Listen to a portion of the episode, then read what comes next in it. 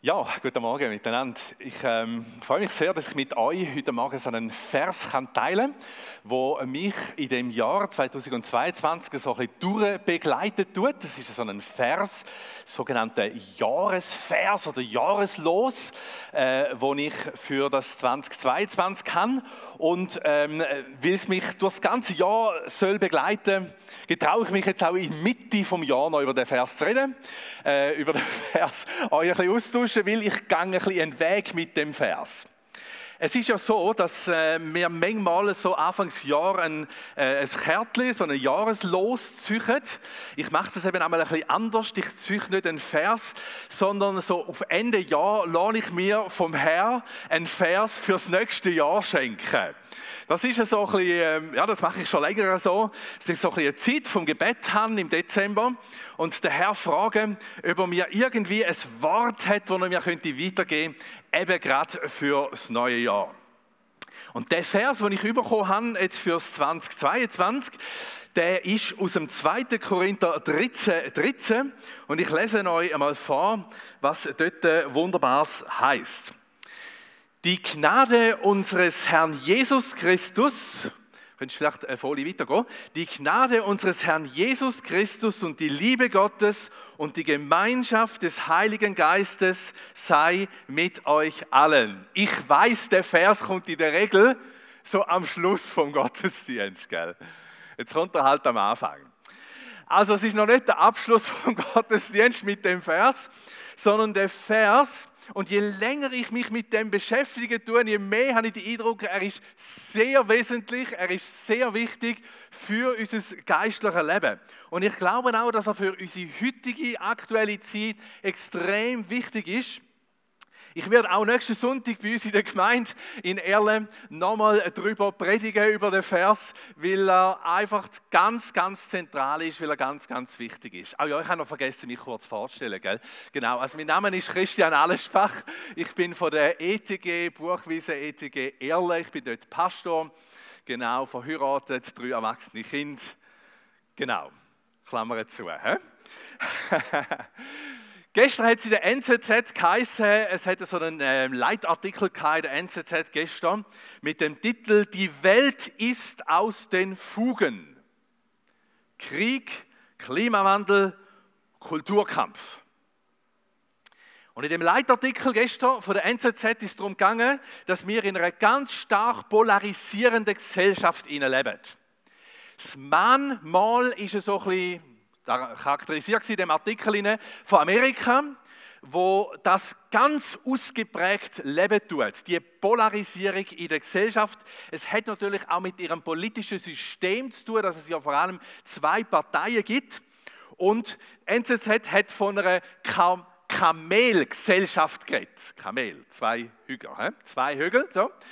Und dann ähm, hat sich ein darüber erzählt und ein bisschen analysiert, wie die zwei Kamel, oder nein, die zwei Hügel von dem Kamel halt extrem wirken, bis in die Gesellschaft und eben auch in die politische. Und dann, erfreulicherweise, ist dann aber die Meinung über die Schweiz, dass wir nicht so eine Kamelgesellschaft haben, sondern doch eher eine Dromedar-Gesellschaft. Das wäre mit einem Hügel. Ich bin nicht ganz sicher, ob die Unterscheidung wirklich immer zutrifft, aber ist egal. Auf jeden Fall hat der Artikel gemeint, dass wir in der Schweiz mehr so eine geballte Mitte haben. Nach wie vor eine geballte Mitte. Und, und ähm, der Artikel ist einfach sehr glücklich, dass wir noch nicht ganz so verrissen sind wie gewisse andere Länder wie eben zum Beispiel USA. Gut, das war ein bisschen überspitzt. Ähm, ich persönlich empfinde auch nach dem Artikel nach wie vor, dass wir auch in der Schweiz große Polarisierungen haben. Die spürt man immer wieder einmal und leider bis auch in Kirche rein, die Polarisierungen. Und als Pastor und äh, als Teil der Gemeinsleitung ist man natürlich ständig, ständig am Überlegen, am Planen, am Betten, am Ringen. Wie bringen wir die Geschichte wieder zusammen? Gell? Wie bringt man die Geschichte wieder zusammen, vor allem wenn eben auch Gesellschaft so polarisiert und so auseinandergerissen ist.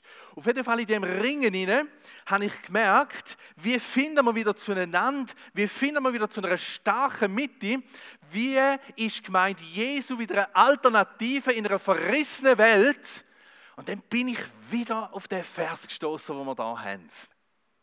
Und ich habe wie gemerkt, der Vers gibt uns Antworten in die Zerrissenheit, wo wir heute drin stehen. Und das ja nicht erst seit der Pandemie, sondern die Zerrissenheit gibt es ja schon länger. Und ich habe gemerkt, wenn gemeint Jesus sich konzentrieren auf den Vers, hätte man schon eine große Hilfe, um wieder in die Mitte hineinzukommen, um wieder zusammenzufinden. Und darum möchte ich jetzt im Verlauf dieser Predigt einfach ein bisschen dem Vers entlang gehen. Und ich möchte die drei Punkte aufgreifen, die wir hier haben, in dieser Beschreibung von der Dreieinigkeit. Und es fängt an mit der Gnade Jesu Christi. Und die Gnade unseres Herrn Jesus Christus. Und ich bin so froh, dass der Vers da damit anfängt, weil ich glaube, dass Gnade vom Herrn Jesus Christus absolut eine zentrale Botschaft ist von unserem Evangelium. Wir haben Jesus Christus, wo in seiner Gnade zu uns gekommen ist. Und ich glaube, dass Gnade ein ganz wesentliches Wort ist für Kille, für Gemeinde Jesu. Da kommt jemand und bietet uns unverdient die Liebe an. Bietet uns ein Geschenk an, wo wir absolut nicht erarbeitet haben, wo wir absolut nichts geleistet haben. Ohne Vorbedingung kommt die Gnade Jesu da auf die Erde, in die Welt. Und ich weiß nicht, wie fest das, das Gnade bei dir noch etwas auslösen tut. Wenn wir ganz ehrlich sind, wenn wir ganz ehrlich anlassen, dann wissen wir alle zusammen, dass wir vor Gott nicht könnten bestehen. Unmöglich. Wenn wir mal ein bisschen ehrlich über unsere Gedankenwelt nachdenken und uns mal ein bisschen vergegenwärtigen, was da oben alles abgeht, den ganzen Tag. Was da umschwirrt. Und wenn wir ganz ehrlich sind, ist immer wieder mal Lieblosigkeit da drin. Manchmal ist eine Gier da, manchmal sind Vergeltungsgedanken da oder eine Perversion ist da. In dem Hirn läuft wahnsinnig viel ab. Und wenn wir noch über unsere Gefühlswelt reden, was da alles so abgeht, da sind wir mal wütig, da sind wir mal ängstlich, einmal sind wir bitter, einmal sind wir blockiert, deprimiert, findselig, jämmerlich, wie auch immer. Unsere Gefühlswelten sind enorm. Und ihr wisst wahrscheinlich, dass unsere Gefühlswelten auch nicht immer so passen zu der Heiligkeit Gottes. Und wenn man dann auf unsere Worte achtet, weil sie Worte immer wieder vorbringen, gell? also oft reagieren wir so gereizt, redet ähm, verletzende Worte, findet oder, oder, oder sagen jetzt unpassende, ich weiß nicht, ob das auch ja passiert, aber das ist unmöglich. Gell? Wenn man so unpassendes Zeug führen, vor allem die, die viel schwätzen, gell? Und, und man tritt in einen Fettnäpfel und man denkt, nein, was habe ich wieder gesagt, gell? Also ich muss mein Maul wahnsinnig viel segnen am Tag, immer wieder, immer wieder. Aber vielleicht schwätze ich aber auch zu viel. Und dann noch unsere Handlungen, all das, was wir tun, immer wieder mal auch prägt von, von irgendwelchen Sachen, die einfach nicht zu der Heiligkeit passen. Wenn wir ganz ehrlich sind, wir passen nicht zu der Heiligkeit Gottes. Da ist ein riesiger Graben, eigentlich.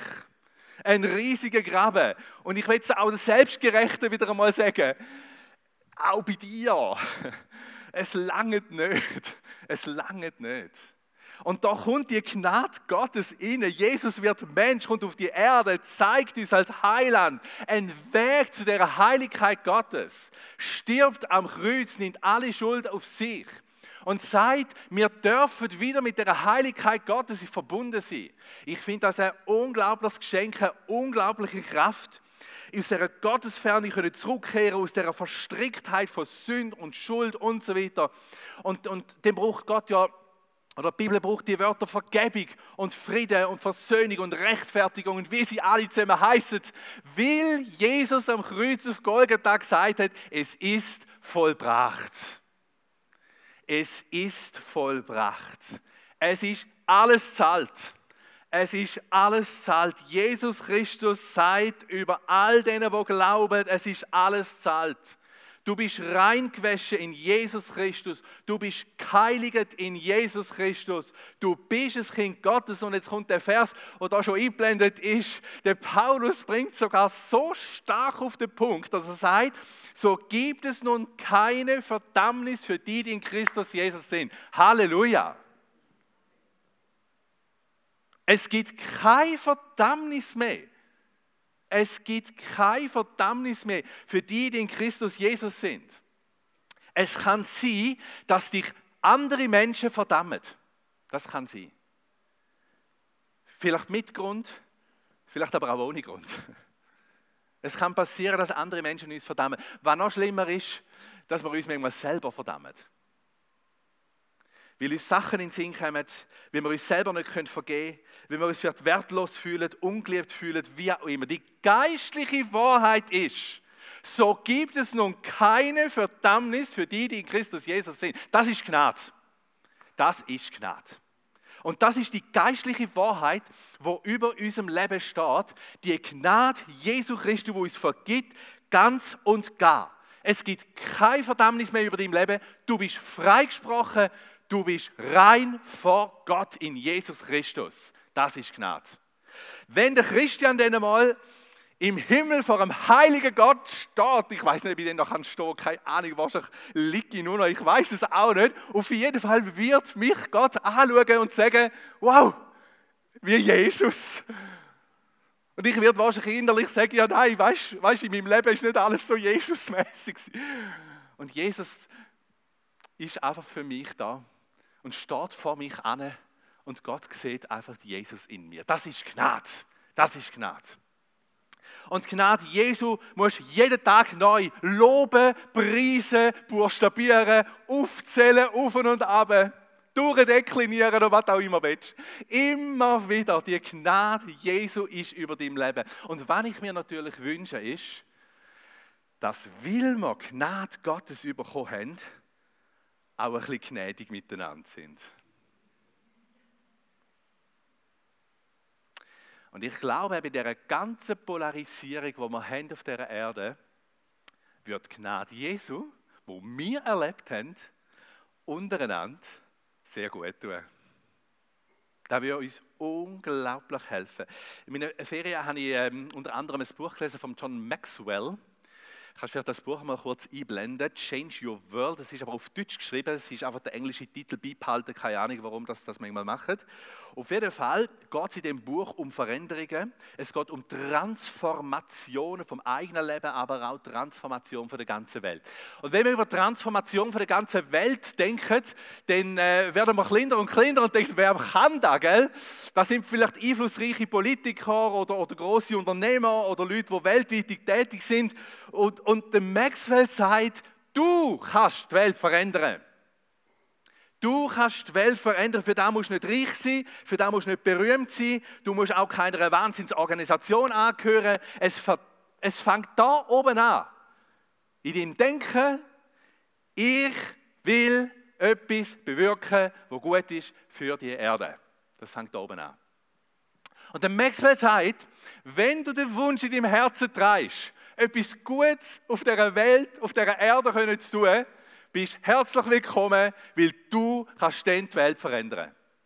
Und ich glaube wirklich, das Buch führt natürlich dann das noch ein bisschen weiter aus. Es gibt noch ein paar Schritte und Hilfen und so weiter.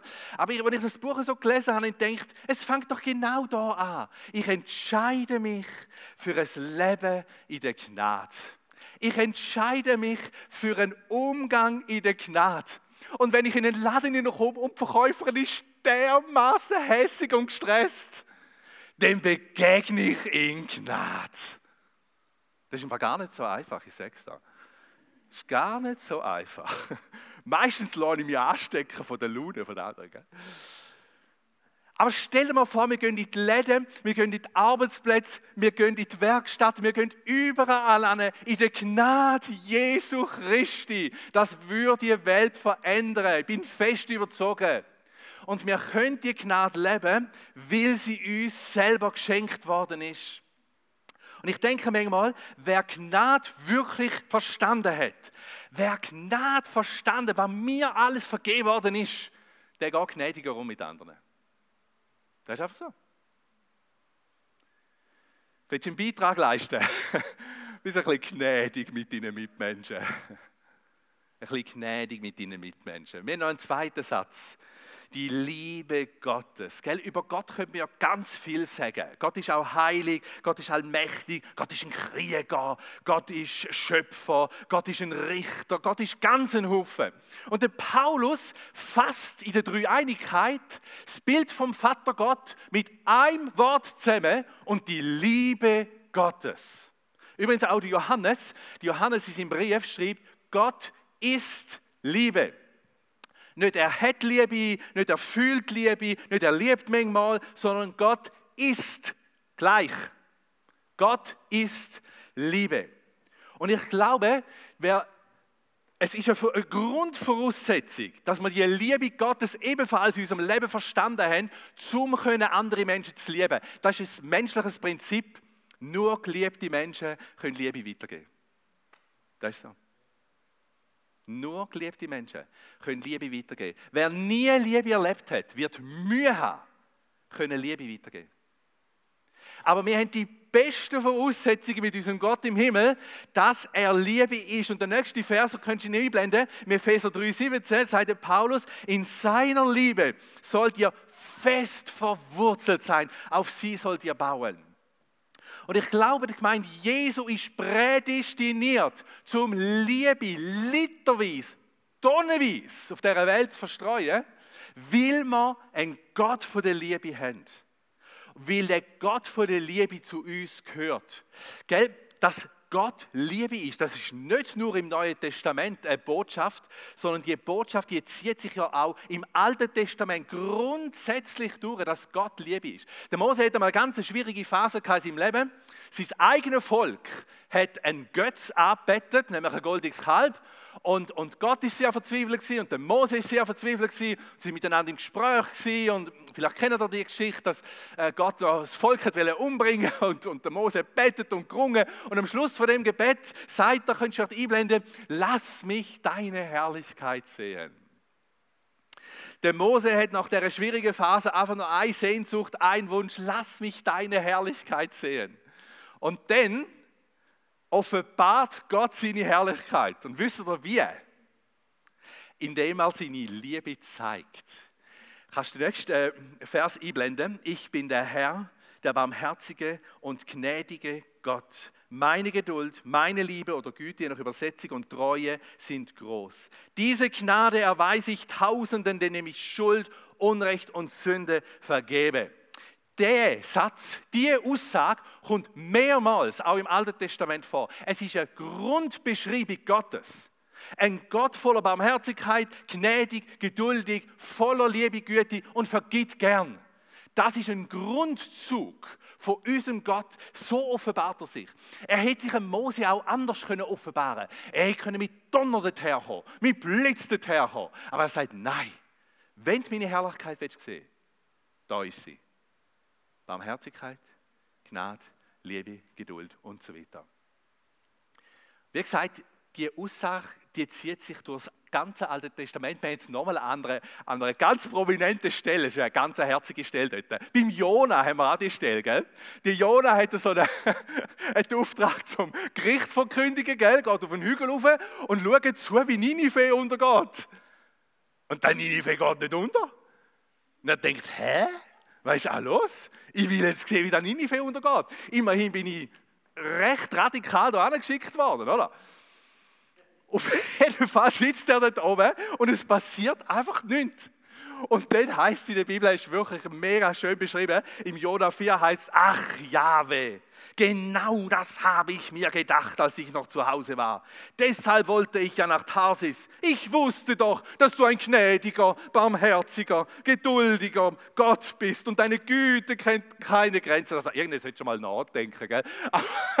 Aber in seiner Wut zählt er das auf. Gott ist so gnädig, so geduldig, so voller Liebe. Und gell, das zieht sich wirklich überall durch.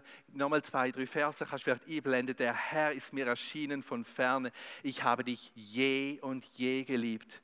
Darum habe ich dich zu mir gezogen aus lauter Güte. Oder Jesaja finde ich auch so einen schönen Text. Siehe, ich habe dich in meine Handfläche gezeichnet. Gott liebt uns dermaßen. Und in der nächsten Folie ähm, bringt es so gut, ich weiß nicht, ob es Max de Lugado war oder wer auch immer, bringt das so schön auf den Punkt. Gott liebt dich persönlich, intensiv, leidenschaftlich. Ich glaube, ich habe an einer anderen Stelle schon mal darüber geredet. Ich glaube, über die Liebe Gottes brauchen wir eine persönliche Offenbarung. Gell, die Vers, die ich vorhin aufgezählt habe, die hast du wahrscheinlich schon als Jahreslos gezogen. Die kennst du ja alle. Aber dass Gott mich liebt, leidenschaftlich, intensiv, ganz persönlich, ich habe gemerkt, mir braucht für das wie eine Offenbarung Gottes. Weil wir fühlen uns oft nicht so liebenswürdig. Du kämpfst vielleicht mit einer Sünde in deinem Leben. Oder in deinem Leben läuft vieles nicht gerade. Oder, oder Gebet werden anscheinend einfach nicht erhört. Oder du fühlst dich von Gott im Stich gelassen, wie wir es im Psalm 27 auch gehört haben, dass irgendwie Fragen im Raum sind. Oder du bist von Menschen enttäuscht, bist von Gott enttäuscht. Alles spricht dagegen. Das Wort Gottes sagt und die Liebe Gottes über dein Leben. Bitte, Herr, mal um eine Offenbarung, dass er dich so liebt. Muss ich noch mal darum bitten. Der Herr hat mir mal eine ganz besondere Offenbarung geschenkt in einer ganz schwierigen Phase von meinem Leben. Er hat mir so eine schöne Offenbarung geschenkt von seiner Liebe über mein Leben. Ich werde nachher noch beten für dich, dass du überkommst. Wir brauchen eine Offenbarung von der Liebe Gottes in unserem Leben. Wie es nicht gerade läuft auf dieser Erde. Wie es nicht gerade läuft. Und auch da ich den Ball nochmal zurückspielen und sagen, will Gottes Liebe über unserem Leben ist, sind wir befähigt, andere Menschen zu lieben. Könntest du vielleicht noch Römer 5,5? Die Liebe Gottes ist ausgegossen in unsere Herzen. Die Agape-Liebe sitzt in dir und darum kannst du literweise, tonnenweise Liebe verschenken auf dieser Erde. Stell dir einmal vor, du wirst bekannt werden als einer, wenn der durchläuft durch den Migros oder durch die Stadt oder wie auch immer, da kommt ein Schwall von Liebe mit. Jedes Mal. Jedes Mal. Und die Leute werden am liebsten immer ein bisschen um dich herum. Weil sie so da, da, da, da, da, fließt so Liebe, da fließt der Annahme, da fließt so eine Gnade. Ich wünschte mir, gemeint, Jesu wäre bekannt dafür, dass wenn die unterwegs sind, dass man einfach gerne ein bisschen heben Irgendwie. Dass man einfach gerne ein bisschen anzapfen Weil die Liebe Gottes ausgossen worden ist. Und jetzt haben wir noch das dritte Stichwort, durch den Heiligen Geist und die Gemeinschaft des Heiligen Geistes. Das ist noch der dritte Punkt.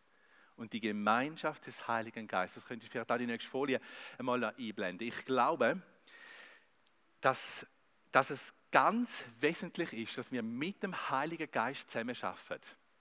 Wenn man über den Heiligen Geist redet, dann redet man sehr oft von Kraftwirkungen, man redet vielleicht von Gaben, man redet vielleicht von Spektakulärem, von Übernatürlichem. Das ist alles auch der Fall. Das ist alles auch der Fall. Ich glaube, die Hauptdomäne vom Heiligen Geist ist Koinonia. Ich glaube, die Hauptaufgabe vom Heiligen Geist ist immer wieder Gemeinschaft, Gemeinschaft, Gemeinschaft. Und der Begriff Koinonia, den kennt ihr wahrscheinlich von, von sonst einer Predigt. Koinonia, die Gemeinschaft, wo immer wieder vorkommt, das bedeutet ganz, ganz Verschiedenes. Koinonia ist zum Beispiel auch eine Liebesgemeinschaft. Gell, in der Dreieinigkeit, Vater, Sohn und Heiliger Geist, da ist es so eine Liebe, da ist es so eine pure, reine Liebe, die können wir uns gar nicht vorstellen. Da ist es so ein enges Liebesband unter ihnen. Und ich glaube, dass der Heilige Geist uns immer wieder reinzieht in die Liebe Gottes hinein. Und der Heilige Geist hat Sehnsucht, uns die Liebe vom Vater zu zeigen und die Gnade von Jesus Christus zu zeigen. Ich glaube, der Heilige Geist ist die ganze Zeit mit uns am Reden und am Werben. Komm in die Liebesgemeinschaft hinein. Komm in die Liebesgemeinschaft hinein. Der Heilige Geist weist immer wieder auf Jesus. Der Heilige Geist weist immer wieder auf den Vater. Der Heilige Geist weist uns immer wieder auf die drei Einigkeit hinein. Und ich glaube, es ist ganz wichtig, dass man versteht, dass wenn der Paulus sagt und die Gemeinschaft des Heiligen Geistes, dann wünscht er uns, dass wir hineinkommen in die Gemeinschaft von der drei Einigkeit hinein. Und dass man die Gemeinschaft mit dem Heiligen Geist auch pflegt. Der Heilige Geist wird von Jesus Parakletos genannt. Bevor Jesus gegangen ist, sagt er, ich gegangen jetzt, aber ich schicke euch den Parakletos. Der wird ganz verschieden übersetzt. Manchmal heißt es Anwalt, Helfer, Beistand. Die beste Übersetzung finde ich, der Herbeigerufene. Das ist die beste Übersetzung. Der Herbeigerufene. Ich glaube, der Heilige Geist will der Herbeigerufene sein. Ich glaube, dass wir dem Heiligen Geist immer wieder dürfen begegnen und immer wieder können sagen, ich brauche dich. Gell, wir haben ja eine Bewegung in der Bibel, dass zuerst der, der heilige Gott dargestellt wird. Zuerst als Schöpfer und nachher mit, mit Stiftshütte, Tempel als der heilige Gott. Unnahbar. Im Alten Testament manchmal noch ein bisschen Versorger oder auch Vater, wie auch immer. Und dann wird es persönlicher. Dann kommt Jesus auf die Erde und Gott zeigt sich näher. Gott kann man anlangen, Gott kann man berühren. Er kommt auf die Erde. Jesus kommt näher. Für die Juden ganz schwierig sie das zu verstehen. Ganz schwierig sie. Das war äh, eine Welt, die für sie gar nicht nachvollziehen können. Und dann sagt Jesus, und jetzt kommt noch etwas Näheres, kommt noch etwas Persönliches. Jetzt kommt dann der Heilige Geist, der Herbeigerufene. Und der wohnt sogar in uns. Es wird immer persönlicher. Der Heilige Geist wohnt in dir. Und der Heilige Geist möchte der Herbeigerufene sein. Rufen immer wieder an. Rufen immer wieder an. Der Heilige Geist, wo dich in die Gemeinschaft vom Vater und vom Sohn hineinführt. Etwas Unglaubliches. Und der dritte Punkt, glaube ich, eben, ist auch wesentlich für uns untereinander. Wir haben jetzt keine Zeit mehr, um über Gemeinschaft untereinander auch noch zu reden. Aber ich sage euch, es ist der Heilige Geist, der uns ermöglicht, dass eine Menschengruppe wie wir sind, wo uns eigentlich nicht viel zu tun hat miteinander, so, dass wir es trotzdem schaffen, Gemeinschaft können zu haben. Schauen mal, schauen mal, wie verschieden wir sind. Ich weiß nicht, ob wir uns würden aussuchen ist. Der Heilige Geist schafft Gemeinschaften. Und zwar über Sympathie hinaus über irgendwelche Berührungspunkte hinaus. Der Heilige Geist schafft Gemeinschaften. Und ich glaube einfach daran, dass Gemeinde Jesu die Antwort ist auf die ganz, ganz große Frage, die wir aktuell in dieser Welt haben. NZZ fragt, ist die Welt aus den Fugen? Und ich würde NZZ sagen, das ist möglich, aber Gemeinde Jesu hat die Antwort. Gemeinde Jesu hat Antwort, weil in der Gemeinde Jesu ist Gnade füreinander. In der Gemeinde Jesu ist Agape-Liebe, wo alles übersteigt. Und in der Gemeinde Jesu ist Koinonia in der Kraft vom Heiligen Geist. Und darum sind wir die Antwort. Darum sind wir die Antwort. Blend vielleicht nochmal den letzten Vers nochmal ein, dass wir den nochmal als Zusammenfassung so haben. Ich glaube, dass der Vers extrem wesentlich ist für die nächste Phase, wo wir vor uns haben. Stell dir mal vor, Gemeinde Jesu würde in dieser Welt eine gnadenvolle Zeit abbrechen Eine richtig gnadenvolle Zeit. Gemeinde Jesu würde eine Agapeliebe lostreten auf dieser Welt. Und in der Gemeinde Jesu wäre Gemeinschaft möglich in der Kraft vom Heiligen Geist. Ich glaube, das wäre Unvorstellbar schön. Unvorstellbar schön. Und darum würde ich gerne jetzt auch noch beten, dass der Vers in deinem Leben Wirklichkeit wird. Es ist eben nicht nur ein Vers über Dreieinigkeit, sondern es ist ein Vers für morgen. Es ist ein Vers für den Alltag. Und die Chancen sind gut. Es ist ausgossen in unsere Herzen. Können wir beten.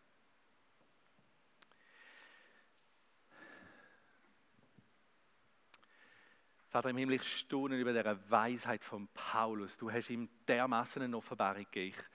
Ich, ich staune darüber. Der Paulus fasst in drei, in drei Aussagen nochmal zusammen, was wir in dem drei einen Gott haben. Und ich will dir Danke sagen, dass du ihm die Offenbarung geschenkt hast. Ich will dir Danke sagen, dass er erkannt hat, in Jesus Christus haben wir einfach Gnade. Unverdient, einfach Gnade. Und ich will dir Danke sagen, dass die Gnade über meinem Leben ist, obwohl ich es nicht verdient habe, wirklich nicht. Dass du die Gnade ausgossen hast über meinem Leben. Ich danke dir von ganzem Herzen und ich will nicht aufhören, dich loben und preisen für die Gnade, die ich bekommen habe. Aber ich will die Gnade auch leben. Ich will gnädig sein mit meinen Mitmenschen. Ich will gnädig sein mit Menschen, die anders denken, die anders funktionieren als ich. Mit Menschen, die vielleicht wütig sind, mit Menschen, die, die vielleicht hässig sind, mit Menschen, die, wo, wo, wo ich eben viel Gnade brauche. Und ich bitte dich, schenk du dir Gnade. Und ich will dir Danke sagen für die Offenbarung über Vater im Himmel, dass der Vater im Himmel Liebe ist. Und ich will jetzt beten, Vater im Himmel, für Menschen unter uns, die da im Moment nicht fassen können, die da im Moment nicht heben können, die nicht verstehen, dass Gott Liebe ist über ihrem Leben, dass Gott sie persönlich, intensiv, leidenschaftlich liebt. Du weißt, wer da innen sitzen tut und, und die Liebe ist irgendwie geraubt worden. Wir können sie nicht mehr heben. Wir können sie nicht mehr fassen. Du weißt, wer da innen sitzt und, und denkt, ich ich habe die Liebe Gottes nicht über meinem Leben. Ich bitte dich, schenk du eine persönliche Offenbarung, wie sehr, dass du jeden Einzelnen da innen liebst. Vater im Himmel, red du zu jedem Einzelnen ganz persönlich. Schenke jetzt eine Offenbarung oder heute Nachmittag oder in dieser Nacht, in einem Traum oder was auch immer, die Offenbarung, wie sehr, dass du uns liebst. Intensiv, leidenschaftlich. Und ich danke dir für die Gemeinschaft mit dem Heiligen Geist. Was für ein Privileg, mit der drei Einigkeit können verbunden sein im Heiligen Geist.